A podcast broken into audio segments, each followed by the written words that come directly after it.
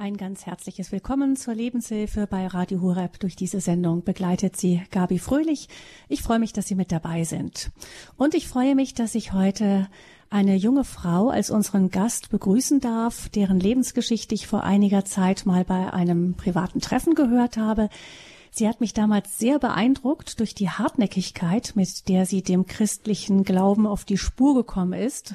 Und man muss wahrscheinlich leider sagen, trotz der Christen, denen sie begegnet ist. Fatima ist in Deutschland aufgewachsen. Sie hat irgendwann an ihrem muslimischen Glauben gezweifelt und sich dann regelrecht durch unsere säkulare Gesellschaft durchgesucht, bis sie in der katholischen Kirche dann gelandet ist. Fatima sitzt mir gegenüber. Herzlich willkommen, Fatima, hier bei uns. Hallo, danke für die Einladung.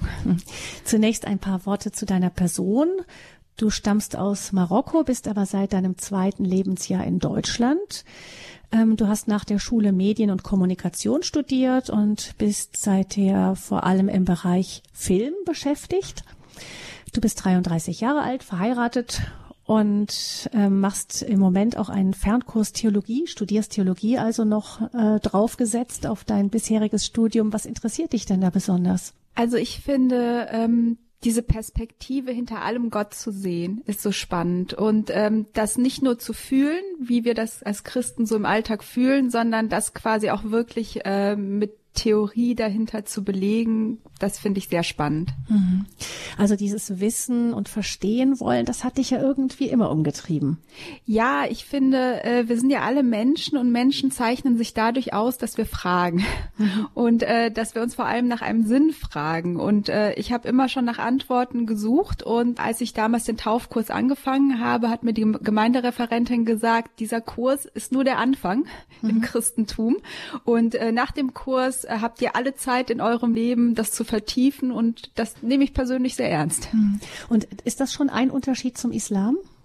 Ja, also äh, was, also ich kann jetzt nur über meine persönliche Erfahrung in meiner Familie sprechen, aber da war es immer so, dass äh, Fragen sehr unerwünscht waren und ich war ein sehr neugieriges Kind mit sehr sehr vielen Fragen und spätestens so ab meinem Jugendalter wurde das nicht so gerne gesehen. Mhm.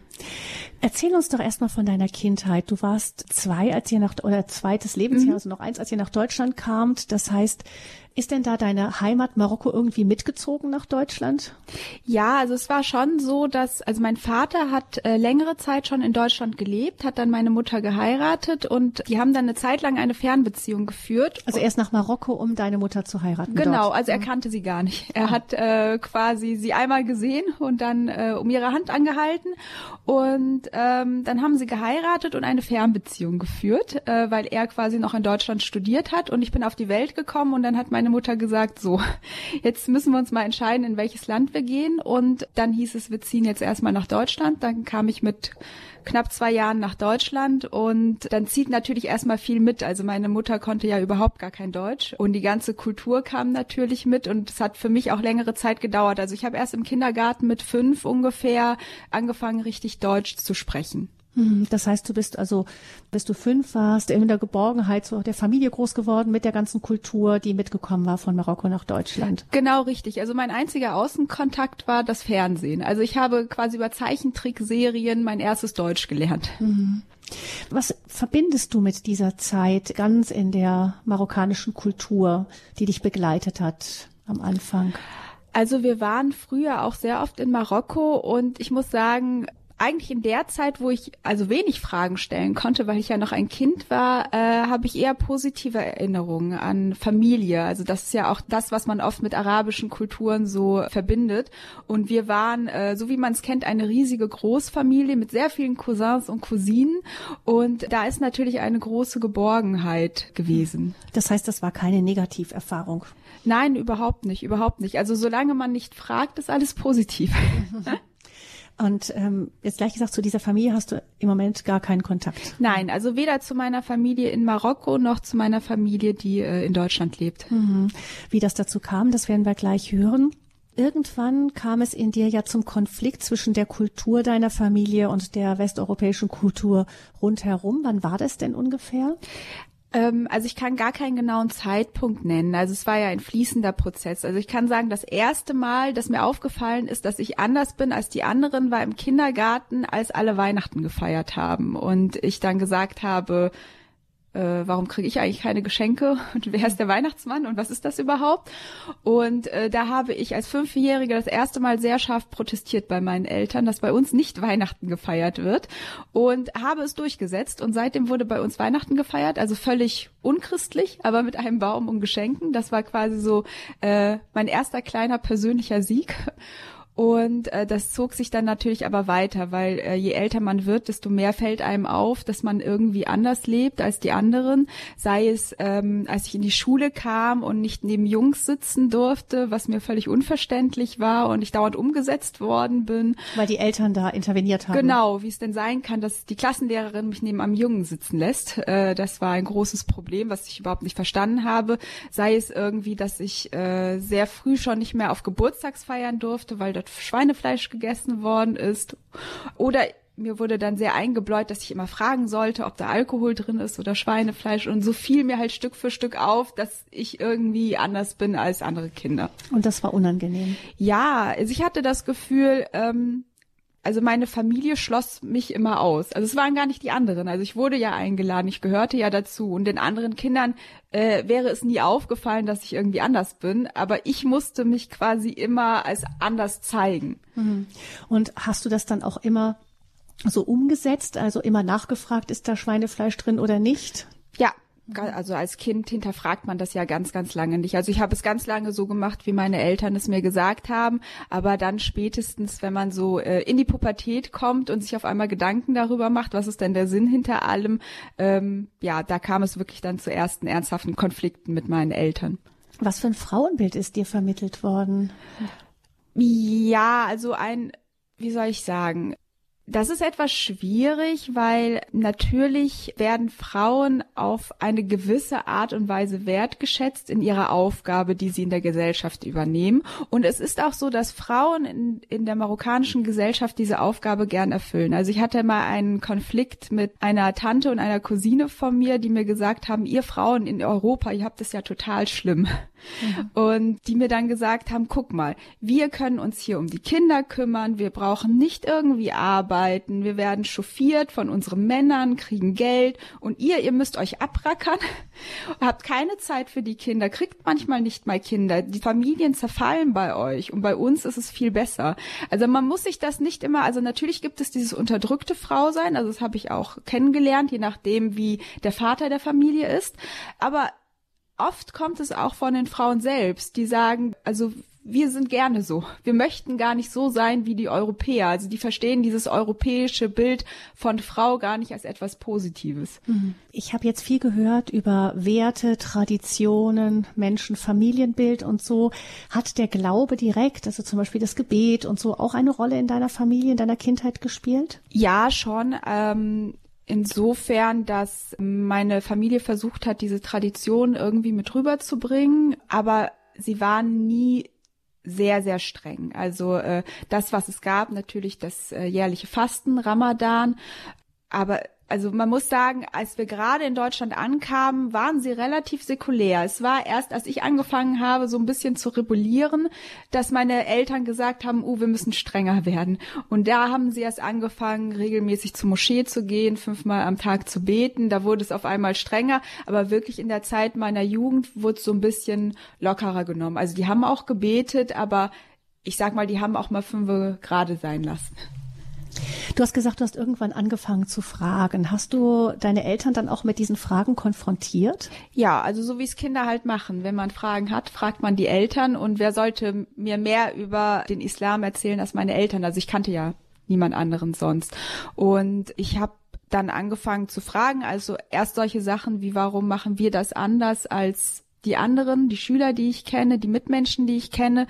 Und das wurden dann irgendwann sehr spezifische Glaubensfragen.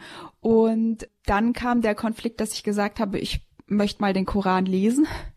Ähm, ich, ich verstehe das irgendwie alles nicht und ich muss das irgendwie mal selber fassen. Und mein Vater sagte mir ganz lange, es gebe keine deutsche Übersetzung. Und ich konnte zwar Arabisch sprechen, aber nicht lesen. Und irgendwann äh, sah ich eine deutsche Übersetzung bei einer Freundin von mir zu Hause.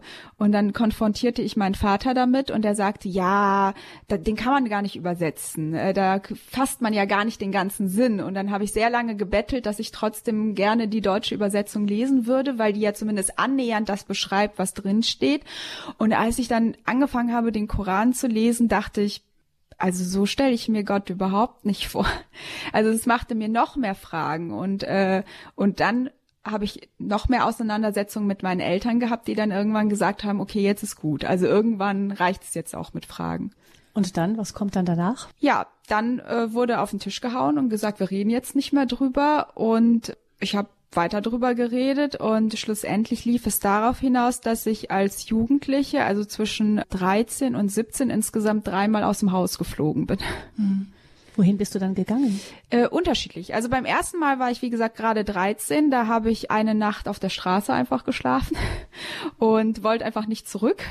Dann, als ich ähm, das zweite Mal war, als ich so 16, 17 war, da war ich bei einer Freundin dann für zwei Monate ähm, hatte in der Zeit auch Kontakt mit dem Jugendamt, weil ich partout nicht zurück wollte.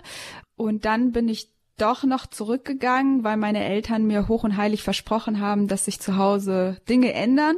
Und dann ein halbes Jahr später hat es wieder gekracht und dann war ich äh, in einer Jugendschutzstelle, also in einer staatlichen Stelle, die dann Jugendliche betreut für ähm, zwei, drei Wochen. Hm. Sind deine Eltern jemals auf die Idee gekommen, wie es anderen auch passiert ist, äh, zu versuchen, dich in die Heimat zurückzuschicken? Gott sei Dank nicht. Also sie sie hatten irgendwann, also beziehungsweise ich muss sagen, mein Vater hatte irgendwann den Plan, wieder zurück nach Marokko zu gehen. Aber das war eher so, dass er sagte, wenn die Kinder aus dem Haus sind, dann möchte er mit meiner Mutter zurück nach Marokko gehen. Und das war für meine Mutter der Super-GAU. Also äh, die haben sich dann auch daraufhin scheiden lassen. Also meine Mutter von meinem Vater. Ähm, zu der Zeit hatte ich noch Kontakt zu denen, weil meine Mutter partout nicht nach Marokko wollte, weil die sich natürlich so an dieses Leben hier gewöhnt hat und gesagt hat, ich ziehe nicht mehr zurück.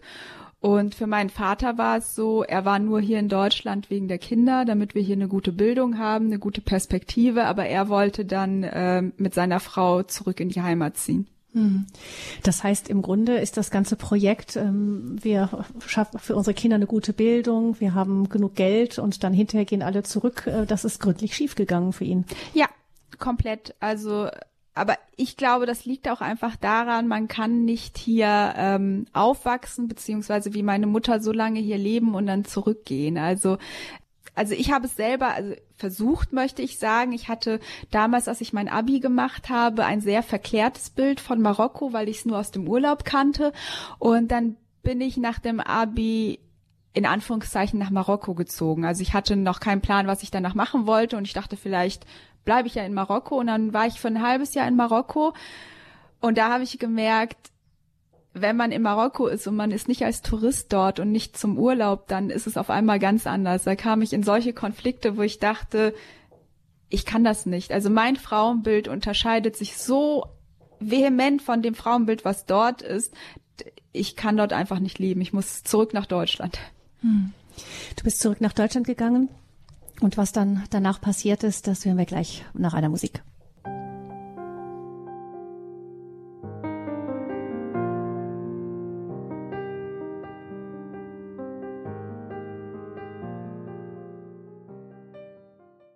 Sie haben eingeschaltet bei Radio Hureb hier in der Lebenshilfesendung. Erzählt uns Fatima ihre Lebensgeschichte. Sie kam im zweiten Lebensjahr von Marokko nach Deutschland und hat angefangen irgendwann in der Kindheit schon und dann aber verstärkt in der Jugend ganz, ganz viele Fragen zu stellen.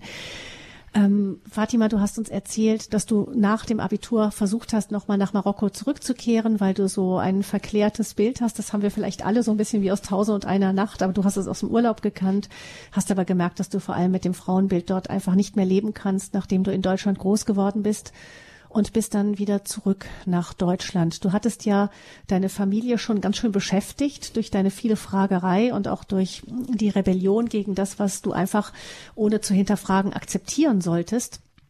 Vielleicht erzählst du uns noch mal kurz, welche Glaubensfragen du denn speziell hattest. Du hast gesagt, irgendwann ging es auch wirklich direkt, erst ging es gegen so kulturelle Fragen, warum essen wir kein Schweinefleisch, warum darf ich nicht neben einem Jungen in der Schule sitzen und, und so weiter und so fort. Aber du hast gesagt, irgendwann ging es auch wirklich um Glaubensfragen. Du hast dann den Koran selber auf Deutsch gelesen, um zu wissen, was da steht. Und dann hast du gesagt, wurden die Fragen noch intensiver. Was wurden das denn für Fragen? Also es fing mit sowas an, äh, ich sag mal eher, wie soll ich sagen, äh, sozial-kulturelle Fragen aus dem Koran, sowas wie da stehen ja so Sachen drin, äh, bei Gerichtsprozessen äh, zählt das Zeugnis einer Frau nur halb so viel wie das eines Mannes oder ein Drittel, ich weiß es nicht mehr, aber da fragte ich zum Beispiel, warum das so ist. Und dann sagte mir mein Vater, ja, weil Frauen viel reden und nicht immer die Wahrheit. Und ich dachte, nein, warum sollte ich als Frau, also was ist das für ein Frauenbild?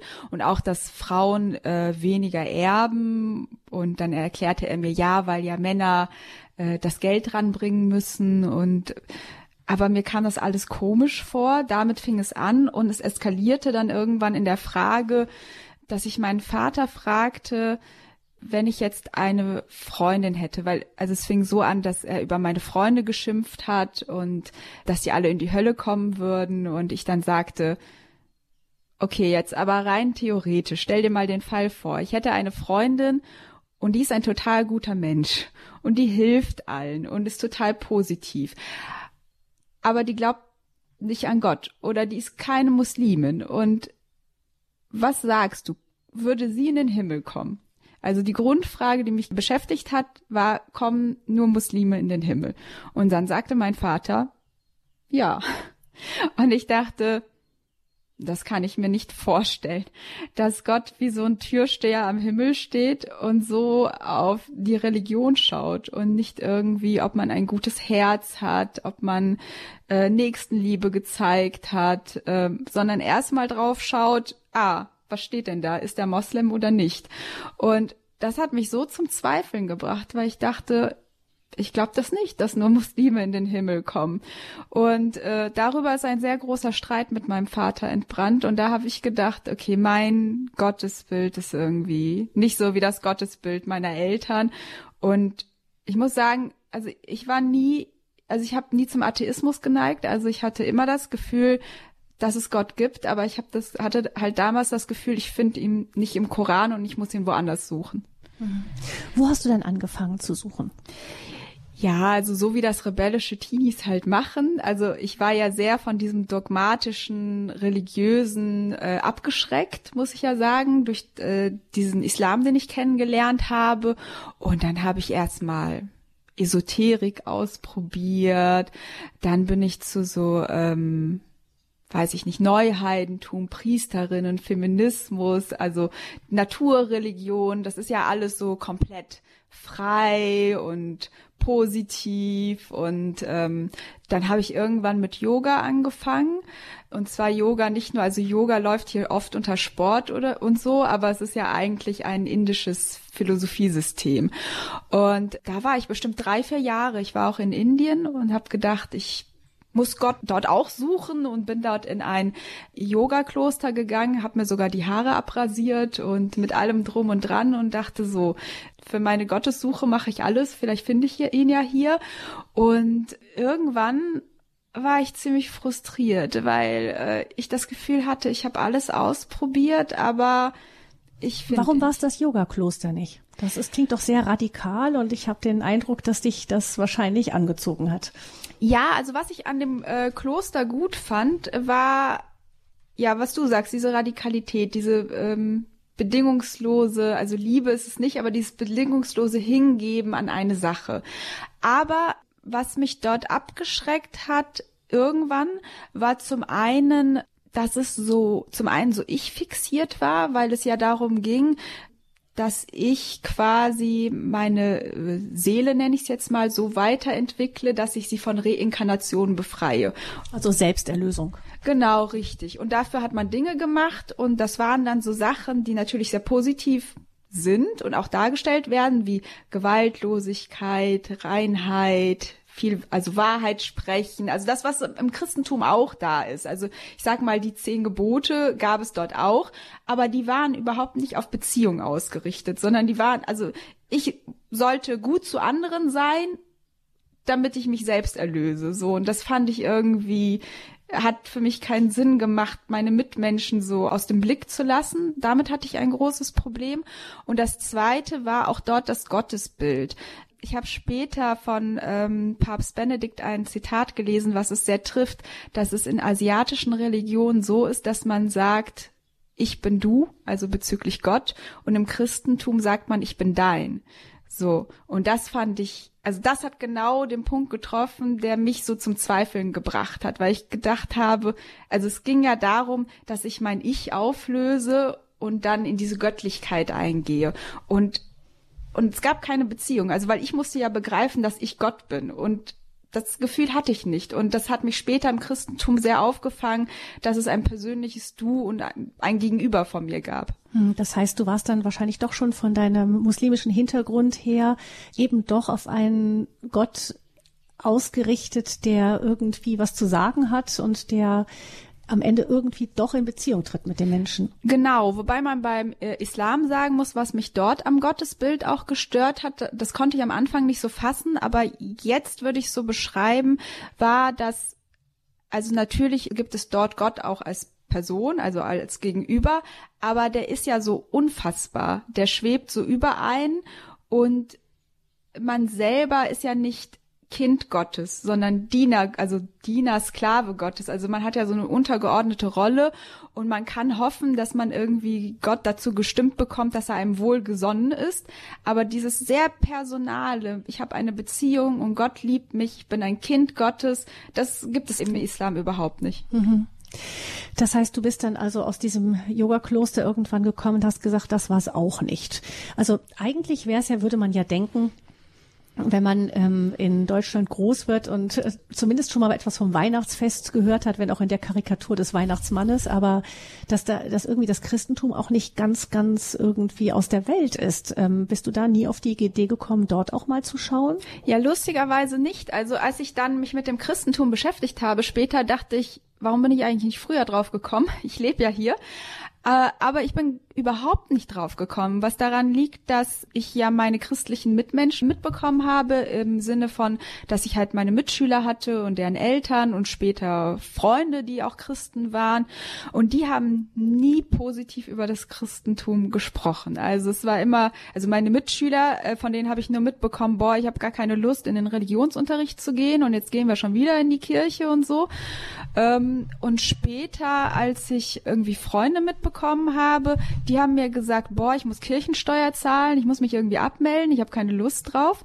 Das bedeutet, es war ein komplett negatives Bild. Dann das, was ich so aus den Medien mitbekommen habe oder was man so sieht, war irgendwie Kirche hat irgendwas mit Sünde zu tun und Leid und ich kannte ja das ganze drumherum nicht so. Das heißt, ich habe irgendwie große Kirchengebäude gesehen, die irgendwie kalt und dunkel aussahen von draußen und das Kreuz was man ja erstmal negativ assoziiert, wenn man die ganze Geschichte nicht kennt.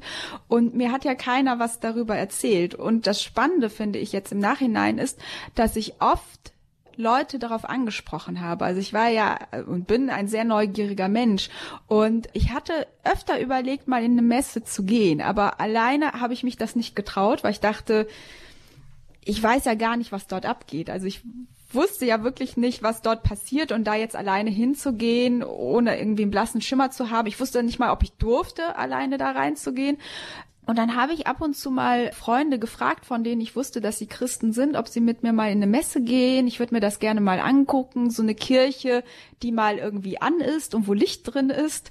Und da wurde mir immer gesagt, willst du dir das wirklich antun? Das ist total langweilig. Da sitzt du eine Stunde rum, dann gehst du wieder raus, hast nichts von und so. Wir können doch irgendwie spannendere Sachen machen. Äh, und so bin ich immer irgendwie am Christentum so äh, vorbeigeschlittert. Also ich hatte schon eine gewisse Faszination. Also ich weiß lustigerweise, als ich so 17, 18 war, habe ich immer gesagt, eigentlich würde ich ja gerne Nonne werden, wenn ich Christin wäre. Mhm. Weil mich auch dieses, ähm, die, was ich gerade auch vom Yoga gesagt habe, diese totale Hingabe total fasziniert hat. aber ich war halt nicht Christin, so. Und es hat niemand mit mir über das Christentum gesprochen und ich hatte das Gefühl, das, was auch meine Eltern gesagt haben, es ist eine Religion, die gerade stirbt, an die irgendwie keiner mehr glaubt und ähm, wo ich auch erfahren habe, über die keiner mehr sprechen möchte. Und das finde ich im Nachhinein total schade, weil als ich den ersten Kontakt dann wirklich mit dem Christentum hatte, also äh, aktiv danach gesucht habe, habe ich gedacht, wow, warum hat mir niemand früher davon erzählt? Was mich besonders erschüttert hat ähm, von dem, was du erzählt hast, ist, dass du es geschafft hast, in Deutschland groß zu werden, ohne jemals etwas von der Auferstehung zu hören. Ja, Ostern. überhaupt nicht. Ich, ich wusste gar nichts. Also ich habe irgendwann mal, äh, hat mein äh, jetziger Mann sich über mich lustig gemacht, weil äh, es lief irgendwas im Fernsehen und da ging es um die Geburt von äh, Jesus und um äh, die Volkszählung Nazareth, Bethlehem, äh, wie die, also wie es halt angefangen hat. Und ich dachte, was? Volkszählung, Bethlehem, was? Und ich war völlig irritiert und mein Mann guckte mich an und sagte, du musst doch davon gehört haben. Und ich so, was ist das für eine Geschichte? Und die ist völlig an mir, ich habe nichts mitbekommen, gar nichts. Also wie gesagt, ich kannte das Kreuz als christliches Symbol, aber ich kannte äh, keine einzige Geschichte, die dahinter steckt. Hm. Wie kam es dann, dass du dann schließlich doch gesagt hast, jetzt äh, gucke ich mir das Christentum mal an? Das war relativ äh, zufällig in Anführungszeichen. Also Zufälle gibt's ja nicht, aber äh, für mich damals sehr zufällig. Es waren zwei Sachen. Zum einen musste ich mich auf einmal beruflich mit dem Christentum beschäftigen, weil ich eine Serie ähm, schreiben sollte, wo die Hauptperson ein äh, katholischer Pfarrer ist, so. Und da musste ich auf einmal überhaupt lesen, was ein katholischer Pfarrer ist und an was der glaubt und äh, mich da halt einlesen. Das heißt, darüber habe ich mich irgendwie beschäftigt und lustigerweise habe ich viele Artikel gelesen, die irgendwie über das Priestertum so geschimpft haben. Und ich hatte aber eher das Gefühl, wow, das ist so ein hohes Amt, das Priestertum. Also ich hatte viele, ich habe sogar Interviews äh, von katholischen Pfarrern, die ausgetreten sind, äh, quasi äh, gelesen, die gesagt haben, ja, das ist so unmenschlich, was man da als Priester leisten muss, das Zölibat und alles, was da drumherum dazugehört. Und ich dachte nur so, ja, natürlich ist das irgendwie ein hohes Ziel, aber es ist doch so wundervoll, wenn Menschen das machen. Und es ist irgendwie so, der Priesterberuf ist total spannend. So, das war das eine, was mich total irgendwie beschäftigt und angezogen hat. Und das andere war eine wirklich praktische Erfahrung. Und zwar war ich zum ersten Mal in einer Kirche. Ähm, und zwar, wir waren eingeladen, mein Mann und ich, zur katholischen Trauung von Freunden. Und da war ich zum ersten Mal in einer Kirche und habe zum ersten Mal eine Kirche nicht als dunkel und kalt erlebt, sondern ähm, die war voller Licht und Musik und Lachen und es war so eine feierliche Stimmung. Und ich muss sagen, ich war so fasziniert, weil ich habe nichts verstanden von dem, was da passiert ist, aber überall an den Wänden diese Bilder und die Statuen und ich hatte das Gefühl, die erzählen so viele Geschichten, die ich nicht kenne und es wurde das Gegrüßet seist du Maria gebetet an irgendeiner Stelle. Und das Gebet habe ich mir irgendwie gemerkt, weil ich das so schön fand. Ich konnte gar nicht sagen, warum, aber ich dachte irgendwie, wow, das berührt mich irgendwie so. Und das waren so zwei Sachen, die so aufeinander kamen, wo ich dachte, irgendwie ist irgendwas am Christentum, dass ich mich doch irgendwie damit beschäftigen sollte. Hm. Du warst damals schon verheiratet? Nee, ich war äh, also mit meinem jetzigen Mann zusammen, aber noch nicht verheiratet. Und mein Mann ist damals nicht getauft worden, ähm, aber hatte evangelischen Schulunterricht. So. Es ist Deutscher. Genau, ist Deutscher. Und nachdem wir von dieser katholischen Trauung zurückkamen, haben wir uns beide im Auto unterhalten und dann sagten wir, das war so schön, auch die Feier danach, dieses, man hat wirklich gemerkt, dass Gott irgendwie anwesend war und auch bei diesem Ehepaar war. Und dann haben wir gesagt, das hätten wir auch gerne. Und wenn wir irgendwann Kinder haben, ich würde ja gerne katholisch erziehen, so. Und ich hatte mich irgendwie schon länger damit beschäftigt, ob man nicht irgendwie so einen Glaubenskurs machen sollte oder irgendwas. Und dann sagte mein Mann aus dem Nichts heraus, sollen wir uns nicht katholisch taufen lassen? Und ich war komplett, ich dachte nie, dass er diesen Weg mit mir gehen würde, so, äh, aber ich war so baff, weil ich, wie gesagt, ich hatte mich schon vorher damit beschäftigt, ob man sich nicht mehr damit beschäftigen sollte. Und ich war nicht so weit zu sagen, ich lasse mich morgen taufen. Aber diese Taufkurse fängt man ja auch erstmal an, ohne die Verpflichtung einzugehen, sich taufen zu lassen. Und ich hatte schon Lust, so einen Taufkurs mal zumindest anzufangen und dort mal Fragen zu stellen. Und als mein Mann dann sagte, sollen wir das nicht zusammen machen? Äh, das war für mich so ein Gottesgeschenk, wo ich dachte, ach schön, dass wir diesen Weg jetzt irgendwie zusammengehen. Mhm. Und ihr habt dann einen Taufkurs gefunden, der euch auch angesprochen hat. Also der diese erste Begegnung in diesem Trauungsgottesdienst, der das bestärkt hat. Ja, wir haben uns dann angemeldet für einen Taufkurs und äh, waren sehr, sehr aufgeregt. Und ich habe die ganze Zeit gesagt, also auch während des Taufkurs, ich weiß gar nicht, ob ich mich am Ende taufen lasse, aber äh, ich will jetzt hier erstmal alle meine Fragen stellen. Das war so meine Grundbedingung. Und ich muss sagen, der Priester und die Gemeindereferentin, die den Taufkurs geleitet haben, die haben das sehr gut gemacht. Also die haben mir alle Fragen beantwortet und wenn sie es mal nicht gemacht haben, dann haben die immer gesagt, das kann man einfach nicht beantworten, das ist Glaubenssache. Und die waren für alles offen. So, und das hat mich sehr berührt. Und ich muss sagen, ich hatte mich für den Taufkurs angemeldet und es war noch so eine Zeitspanne von drei Monaten, wo ich warten musste, bis der Taufkurs anfing.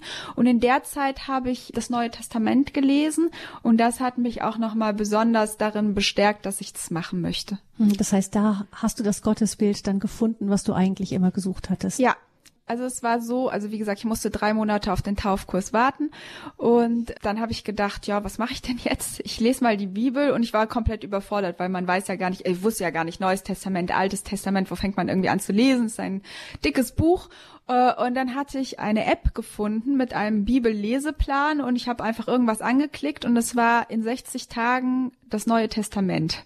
Und ich hatte total das Glück, dass ich den angeklickt hatte, äh, weil also man kann sich ja in der Bibel auch sehr verlieren und dass ich direkt irgendwie diesen Leseplan hatte, war natürlich super. Und am Anfang, also ich, es war so, dass ich jeden Morgen halt ähm, ein Kapitel gelesen habe und ich war total berührt. Also ich kann nur sagen, jeder Christ sollte mal das Neue Testament so lesen, als würde er es das erste Mal lesen, weil ich glaube, für viele hört es sich sehr abgedroschen an, weil man hat es so oft gelesen und man hört es immer wieder. Aber wenn man diese Dinge zum ersten Mal liest, es berührt einen wahnsinnig und ich kannte die ganze Geschichte ja nicht und ich kann mich noch erinnern, als ich zum ersten Mal gelesen habe, dass Jesus ans Kreuz geschlagen wurde, dass ich im Bett saß morgens und geweint habe und meinem Mann gesagt habe, Jesus ist gestorben. Und mein Mann sagte mir, du musst weiterlesen. Und ich wusste ja gar nicht, was kam, aber es hat mich persönlich so erschüttert einfach. Und das war so eine Erfahrung, dass, als ich es gelesen habe, zum ersten Mal in meinem Leben das Gefühl hatte, das ist die Wahrheit, die ich gerade lese. In der Lebenshilfesendung erzählt uns Fatima ihre persönliche Lebensgeschichte. Fatima, du hast diese ganz tiefe Berührung gehabt. Du hast gesagt, jetzt das ist die Wahrheit. Das ist das, was ich eigentlich immer gesucht habe. Du hast dich dann taufen lassen, gemeinsam mit deinem Mann auch. Und ihr äh, seid inzwischen auch in der Kirche richtig aktiv. Vielleicht erzählst du uns da noch kurz, was ihr jetzt so macht. Ja, also wir hatten Anlaufschwierigkeiten, weil ähm, äh, wir sind nach dem Taufkurs umgezogen und in der neuen Gemeinde dort hat man uns ignoriert. Also wir sind jeden Sonntag quasi in die Kirche gegangen und keiner hat mit uns gesprochen. Und da kann ich auch nur an alle Christen appellieren, wenn irgendwer Neues kommt, einfach mal Hallo sagen und sich vorstellen. Und ich bin irgendwann den Schritt gegangen. Ich hatte dann gesehen, dass es einen äh, Ausflug gibt von den Frauen und mich angemeldet, wo mir dann auch direkt gesagt worden ist, du bist viel zu jung dafür. Mhm. Warum kommst du mit? Und äh, über diesen Ausflug bin ich dann zur Schönstadtbewegung gekommen. Mhm. Und da habt ihr dann eine geistliche Heimat gefunden. Genau. Mhm. Fatima ist hier bei uns in der Lebenshilfesendung bei Radio Hureb nach einer Musik.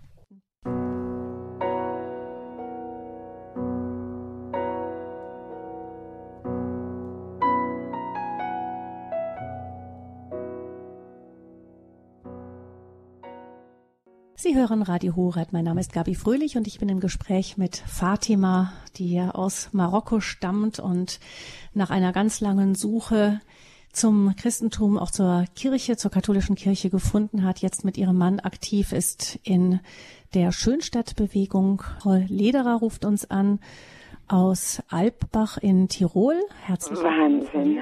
Grüß Gott, Frau Fatima. Ich bin ganz außer mir vor lauter Freude. Mich bewegt es so sehr, weil mein größter, jetzt muss ich erst sagen, ein gutes Elternhaus und dann 45 Jahre Pfarrershälterin und da habe ich mit vielen, vielen Menschen zu tun. Und äh, ich habe auch, ja, ich kann sehr viel erzählen.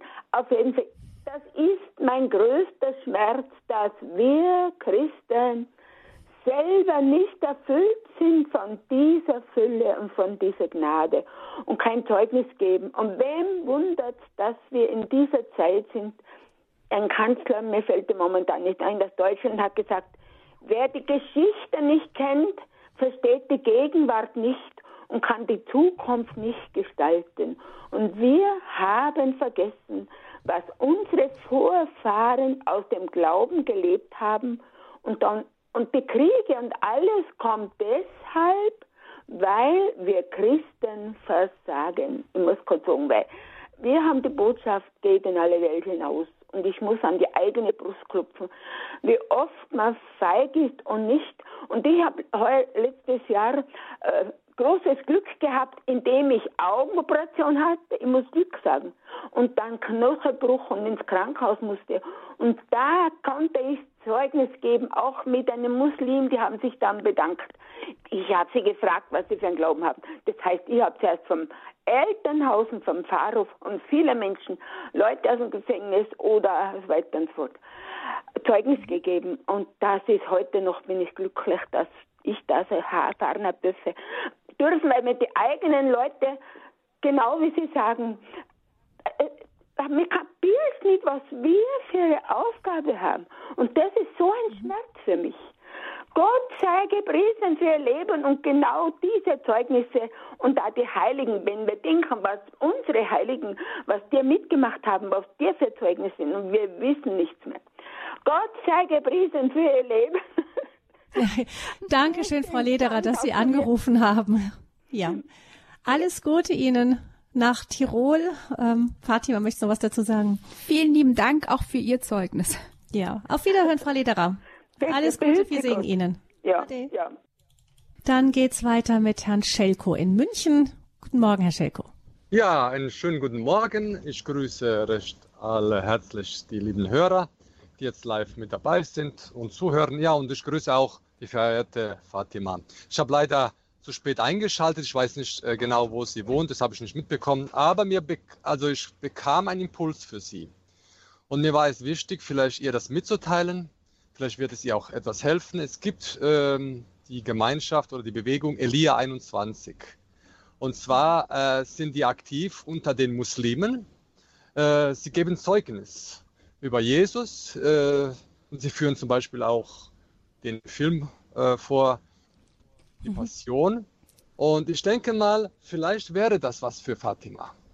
Äh, ja, wir, ich muss dazu sagen, Herr Schelko, Herr Schelko, ich muss dazu sagen, dass ich Fatima bei genau der Vorbereitung eines solchen Treffens kennengelernt habe. Ah, okay. Ja. Okay, dann ist es ja. super. Dann ist sie ja schon aktiv. Also ich, hab, ich hatte einfach diesen Impuls, ihr das mitzuteilen, aber das ist doch schön, dass sich äh, ja so, dass sich das so ergeben hat und dass sie da mhm. sozusagen mit im Boot ist. Weil ich denke mal, äh, wir Christen, wir haben einfach, glaube ich, zu wenig Mut, auch wirklich Zeugnis zu geben unter diesen Menschen, dass wir ihnen auch wirklich die Liebe Jesu äh, auch zeigen und ja unter ihnen auch bringen dürfen.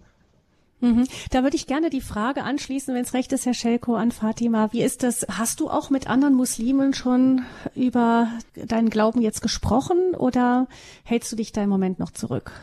Also mit Muslimen muss ich sagen nicht, weil ich so in meinem Alltag gar nicht mehr so viel mit Muslimen zu tun habe, aber mit vielen Atheisten und Christen, die irgendwie getauft waren und nicht mehr zur Kirche gegangen sind. Und ich muss sagen, mein schönstes persönliches Erlebnis war, dass ich mit einem Freund meines Mannes gesprochen habe, der getauft war, aber danach nie zur Kirche gegangen ist und äh, der sich äh, nach unseren vielen Gesprächen hat firmen lassen und alle seine drei Kinder hat taufen lassen. Hm.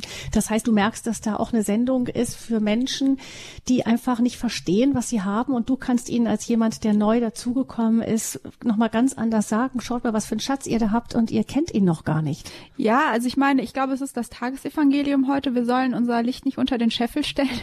So, und ich glaube, wir sind alle berufen zu leuchten und das Licht Gottes an andere weiterzugeben. Und das ist das, was ich versuche zu machen. Mhm. Dankeschön, Herr Schelko, für Ihren Anruf. Alles Gute weiterhin. Und wir haben auch bei Radio Horeb immer wieder über Elia 21 auch erzählt, ähm, auch mit Herrn Sauter, der da ja das ins Leben gerufen hat. Danke für den Hinweis, Herr Schelko. Dann geht's jetzt zunächst weiter mit Frau Capatano aus Ratzenreit, Argenbühl. Frau Capatano, wo liegt das denn? Ja, das liegt äh, bei Wangen im Allgäu. Nur acht ah, Kilometer schön. von Wangen im Allgäu weg. Wunderbar, wir hören Sie. Ja, ich, ich möchte mich bei Fatima herzlich bedanken für dieses wunderbare Zeugnis. Ich kenne es seit 50 Jahren. Ich habe gearbeitet in Mannheim in einem Kinderheim und dort waren Kinder aus dem Iran. Und da vergesse ich nie im Leben eine Familie, die hatten zwei Mädchen, zwei Töchter, Majane und Afsane. Und die haben, äh, die waren muslimische Familie. Und da hat diese kleine Afsane zu mir gesagt, ich weiß noch ganz genau, ich, ich, möchte, ich möchte auch Religionsunterricht und ich möchte auch getauft werden, Erstkommunion. Dann habe ich gesagt, ja, dann musst, da musst du erst äh, Religion lernen in der Schule und dann getauft werden und dann kannst du auch zur Erstkommunion gehen und so weiter. Und dann hat, war das soweit, dass sie das erlaubt hat bekommen und sie war auch mit anderen Kindern im Religionsunterricht und auch im äh, Unterricht für Erstkommunion. Und dann war aber zuerst die Taufe. Und da haben wir in der Osternacht, das war 1964, 63, 64, das sind also schon über 60 Jahre her. Und da hat dieses Mädchen, hat eine kleine Schwester gehabt, die war damals etwa fünf, vier, fünf Jahre alt. Die Kleine. Und die war dann in der Osternacht, ist sie getauft worden. Und die Kleine war immer dabei beim, äh, beim Gespräch, äh, Religionsunterricht, wollte einfach das mithören. Und in der Osternacht hat der Herr Dekan damals das Kind getauft, die Große. Und er hat auch Taufpaten gehabt, deutsche Bekannte. Und, die, und dann hat er sie getauft. Wie willst du heißen? Hat sie gesagt, Maria. Und die, dann war sie getauft worden. Und dann kam er zu der Kleinen hin und sagt, und was ist mit dir? Oder so ähnlich, ich weiß nicht mehr genau. Willst, willst du auch getauft werden? Dann schreit das Kind ganz laut, ja, ich will getauft werden, die Kleine. Ja, und wie willst du dann heißen? Anna. Und dann hat er das Kind getauft. Und dieses Kind und die beiden Kinder waren da noch eine Zeit lang bei uns. Die Eltern waren ja Muslime und haben, die Eltern haben sich dann getrennt. Und dieses Bild, wie das Kleine ruft, ja, ich will getauft werden, da war der Dekan so überrascht und er hat das Kind getauft. Eigentlich wollte sie eh. Und später, ich habe dann nicht mehr viel mitgekriegt. Ich, die Kinder sind dann größer geworden. Und ich habe irgendwann mal gehört von nach vielen Jahrzehnten, dass die Älteste einen jüdischen äh, geheiratet, einen Jude geheiratet hat. Und die andere ist bei der Mutter geblieben. Und ich weiß nicht, wo sie jetzt noch leben, also da weiß ich nichts Näheres mehr. Aber mich hat immer fasziniert damals die vielen Gastarbeiterkinder, dass die Kinder dort immer äh, mitgemacht haben, alles, was bei uns auch äh, tagsüber gebetet und so weiter und, und all das haben die mitgemacht, sind auch mit den Gottesdiensten oft mitgegangen. Das sind, ich bin so fasziniert von Fatima, wie sie das alles erzählt hat. Wir konnten mhm. ja damals noch mit den Kindern über die Religion sprechen und die haben auch mitgebetet, warum wir das machen und die haben ja gelernt. Und bis heute, ich bin ja jetzt im Dorf und da sind ja auch immer wieder Kinder von anderen, muslimischen und so weiter. Wenn die mir begegnen, dann freue ich mich, unterhalte mich mit ihnen. Das ist, es ist eine Freude, dass Religion, es ist schade, dass, dass da wenig getan wird. Ist zu wenig eigentlich. Ja, das, wir müssen das mehr viel, eben für die für Leib und Wohl sorgt, aber eben diese, Ja. dieser geistige Schatz einfach verschlossen bleibt, so wie das immer wieder auch mit solchen Thema auch erlebt könnte hat. hier vorbeigehen bei mir, wir sprechen darüber oder wir erzählen miteinander und ich lade die Kinder auch ein, einfach einmal so äh, miteinander äh, vom Garten gebe ich ihnen was und so weiter. Mich hat mein ganzes Leben lang immer fasziniert, wenn andere etwas wissen möchten und, und mich, mich selber, ich bin ja selber auch Erzieherin gewesen, damals im Kindergarten und in, im Heim und so weiter. Sozialpädagogin und äh, das hat mich alles immer bis zum heutigen Tag fasziniert und ich bin sehr, Das spürt sehr man auch jetzt noch, Frau Capatano. dankbar Ja. Für die Ma Fatima, Ja. was sie erzählt Dankeschön, hat. Ich Frau Capatano. mitfühlen. Danke. Vielleicht kann ich noch eine Sache Ja, dazu, gerne. weil wir beim Thema Kinder waren. Ähm, ich finde, also ja, man muss auch mit muslimischen Kindern ähm, denen das zumindest zeigen, aber es sind auch, wie ich gerade gesagt habe, oft deutsche Kinder, die gar nicht, ich sag mal, in den Genuss des Christentums kommen. Ich hatte vor kurzem ein, ein Erlebnis, da waren äh, Freunde von uns äh, um die Weihnachtszeit bei uns zu Besuch und die haben eine kleine Tochter, die fünf ist. Und die Mutter hat sich super aufgeregt, dass die Tochter so viel von Jesus spricht. Und das tat mir so im Herzen weh. Dann hat die Mutter gesagt, ja, und dann hat die mir an Weihnachten gesagt, heute hat Jesus Geburtstag und so. Ich weiß gar nicht, was die jetzt mit Jesus anfängt. Und dann kam die Tochter irgendwann zu mir und sagte, oh, ihr habt eine Krippe. Und dann wollte die, dass ich was über die Krippe erzähle. Dann hat die mich gefragt, wo Jesus ist. Und die Mutter hat mich nur so ganz bös angeschaut und gesagt, nein, ich möchte nicht, dass meine Tochter so viel mit Religion zu tun hat und so. Und das hat mir so im Herzen wehgetan, dass wenn Kinder von alleine fragen und das alleine wissen möchten, dass Eltern denen irgendwie verbieten, sich das anzuhören. Also wir brauchen gar nicht weit zu gehen, sondern es ist gut, auch ähm, einfach mal vor der eigenen Haustür anzufangen. Vielen Dank, Frau Capatano, für Ihre persönliche Geschichte. Dann äh, kommen wir jetzt nach Garching in der Nähe von München. Da, von dort aus ruft uns Frau Zehner an, die ich herzlich begrüße. Hallo, Ja, Hallo? Frau Zehner. grüß Sie. Ähm, also ich wohne hier äh, in einer Siedlung und äh, ich habe an sich viel mit Türken zu tun. Ich hab, wir haben auch äh, Asylanten mal in einem äh, ehemaligen Elternhaus von meinem Mann beherbergt und ich habe viel mit Muslimen zu tun. Und ich habe beste Erfahrungen und äh, äh, weil auch gegenüber im Block wohnen Muslime, ich grüße sie, wir sind sehr verbunden. Jetzt weiß ich nicht, ich habe wirklich ein bisschen Angst, das muss ich sagen, wenn ich jetzt Muslime, ich habe sie noch nie eingeladen. Also jetzt kann man sowieso niemanden einladen, aber sagen wir mal nach Corona, ich äh, überlege mir das ja, äh, was hat das wie schaut das aus? Ich habe nämlich gehört, wenn irgendwo Muslime beten oder sind, dann meinen sie, also dieses Haus äh, also gehört ihnen geistig oder sie oder ka- welche ich habe irgendwie Angst, dass ich äh, dass ich mich da irgendwie in, dass ich äh, Gefahren herbeirufe, ich weiß es ja nicht.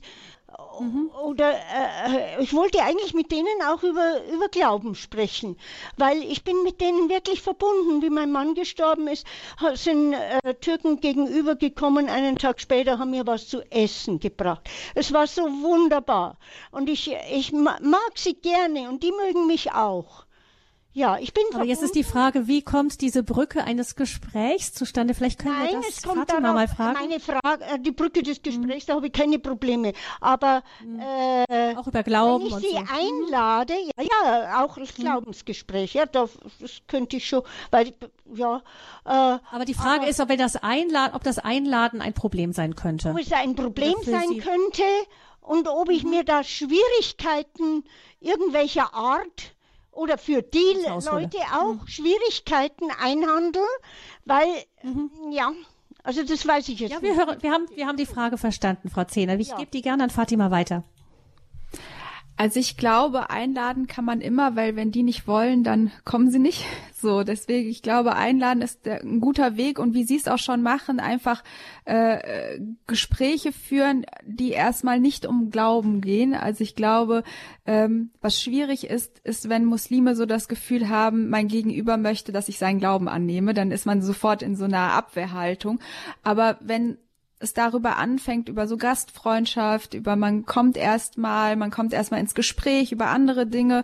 Und ich glaube, es ist dann einfach wichtig, dass man einfach seinen Glauben, wenn die dort sind, lebt. Also die sehen ja dann, dass man christliche Symbole im Haus hat. Man kann auch irgendwas ansprechen. Also irgendwie, weiß ich nicht, ja, sonntags gehe ich immer in die Kirche und so. Und ich glaube, dass äh, wenn eine Offenheit äh, im Gegenüber da ist, dass die von ganz alleine dann fragen. Und mhm. dann kann man erzählen. Mhm.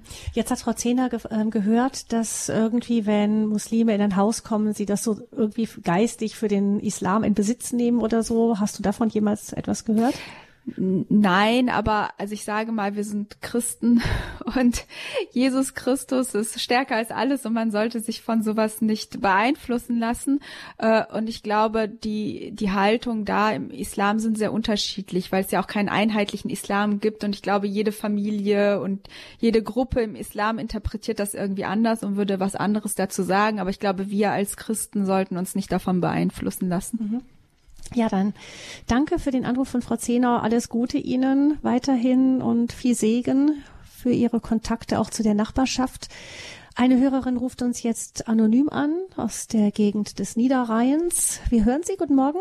Ja, guten Morgen. Grüß Gott und äh, vielen Dank, dass ich ja eigentlich so eine schöne Ausführung von Fatima und ihrem Lebensweg mitbekommen habe. Und da tat mir so manches leid, aber habe auch großes Verständnis, dass im christlichen Alltag da vieles oft mit Fragezeichen, auch für mich persönlich als Katholikin im heranwachsenden Alter genauso war und habe nur gedacht, hm, ich hätte sie gerne mitgenommen.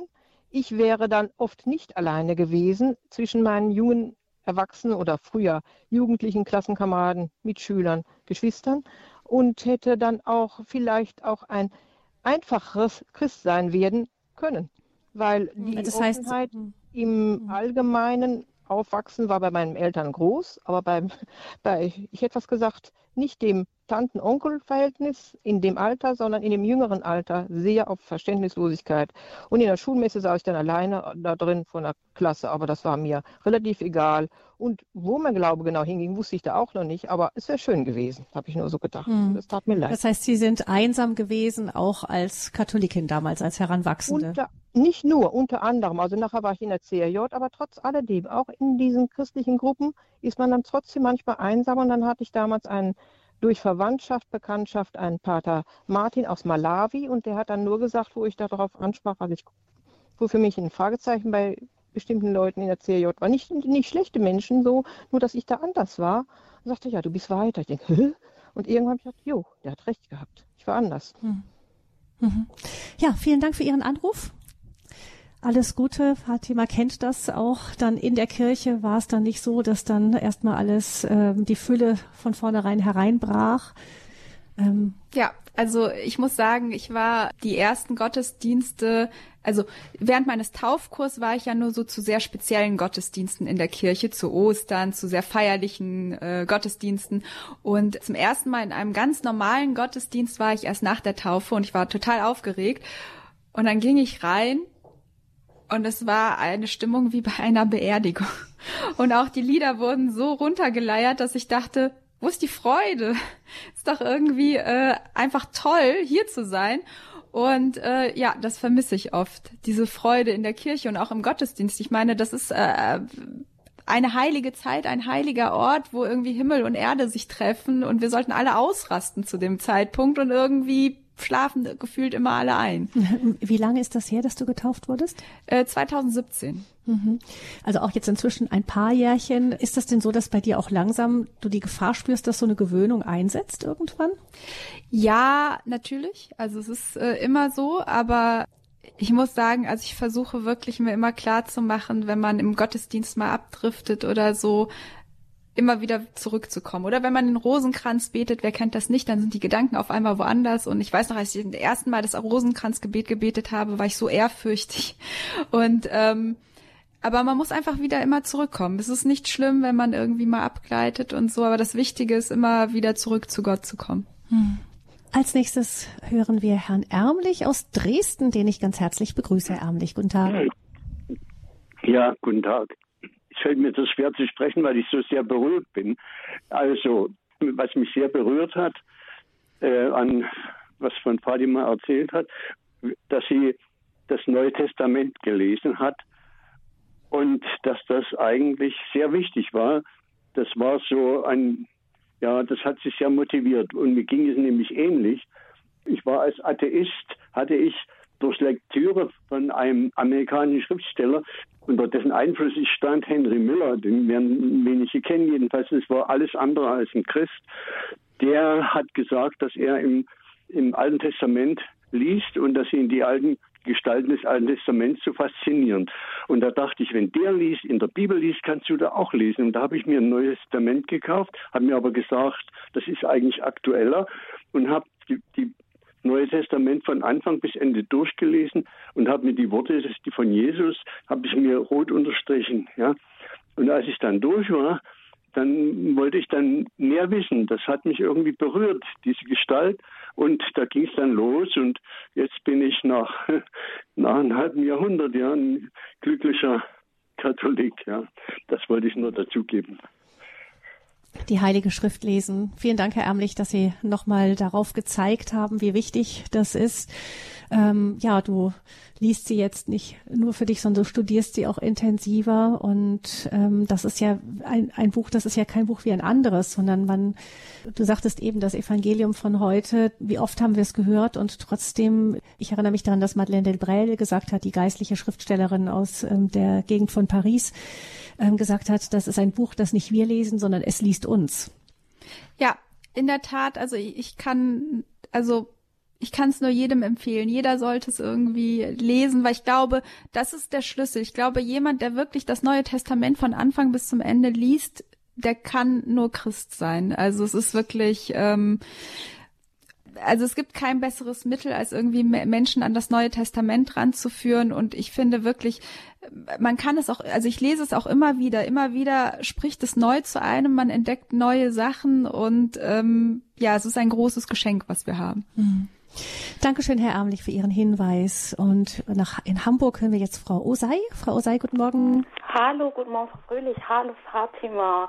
Ich bin so berührt und weiß gar nicht, wo ich anfangen soll. Ich habe leider nicht alles hören können, aber das, was ich mitbekommen habe, hat mich so stark berührt und ich bin so dankbar für dieses Zeugnis und für die Liebe Jesu, die auch wieder da offenbar wird und möchte einfach nur von Herzen vergelt's Gott und Danke sagen. Ich habe bewege gerade selber viele Glaubensfragen und hatte heute Morgen gerade meditiert über bittet und es wird euch gegeben werden, suchet und ihr werdet finden.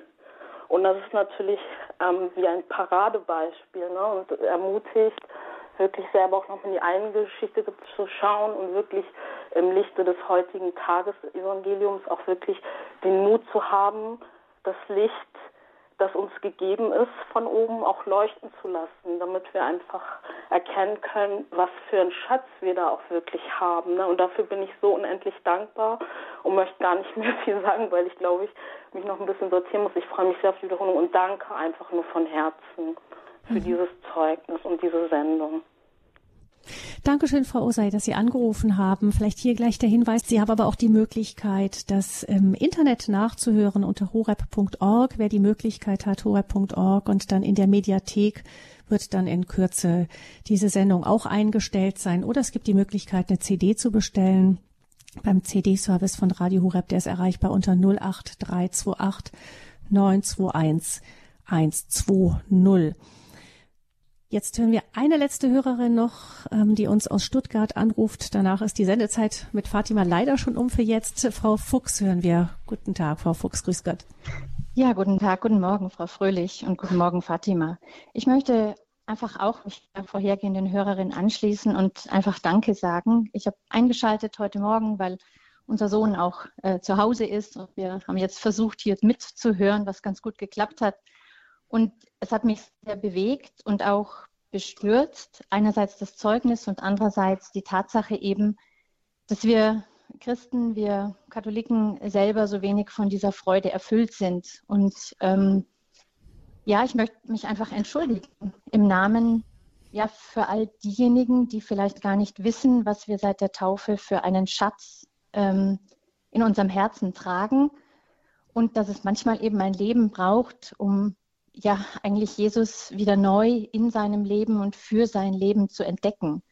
Und ich glaube, ähm, da gibt es gerade bei uns hier in Deutschland ganz, ganz wahnsinnig viel zu tun vor unserer Haustür nebenan mit Katholiken, mit evangelischen Christen, einfach mit uns Christen sogar schon, dass ich glaube, wir müssen gar nicht so weit gehen. Das, äh, glaube ich, ist vorher auch bei einem Hörer noch mit, mit angeklungen.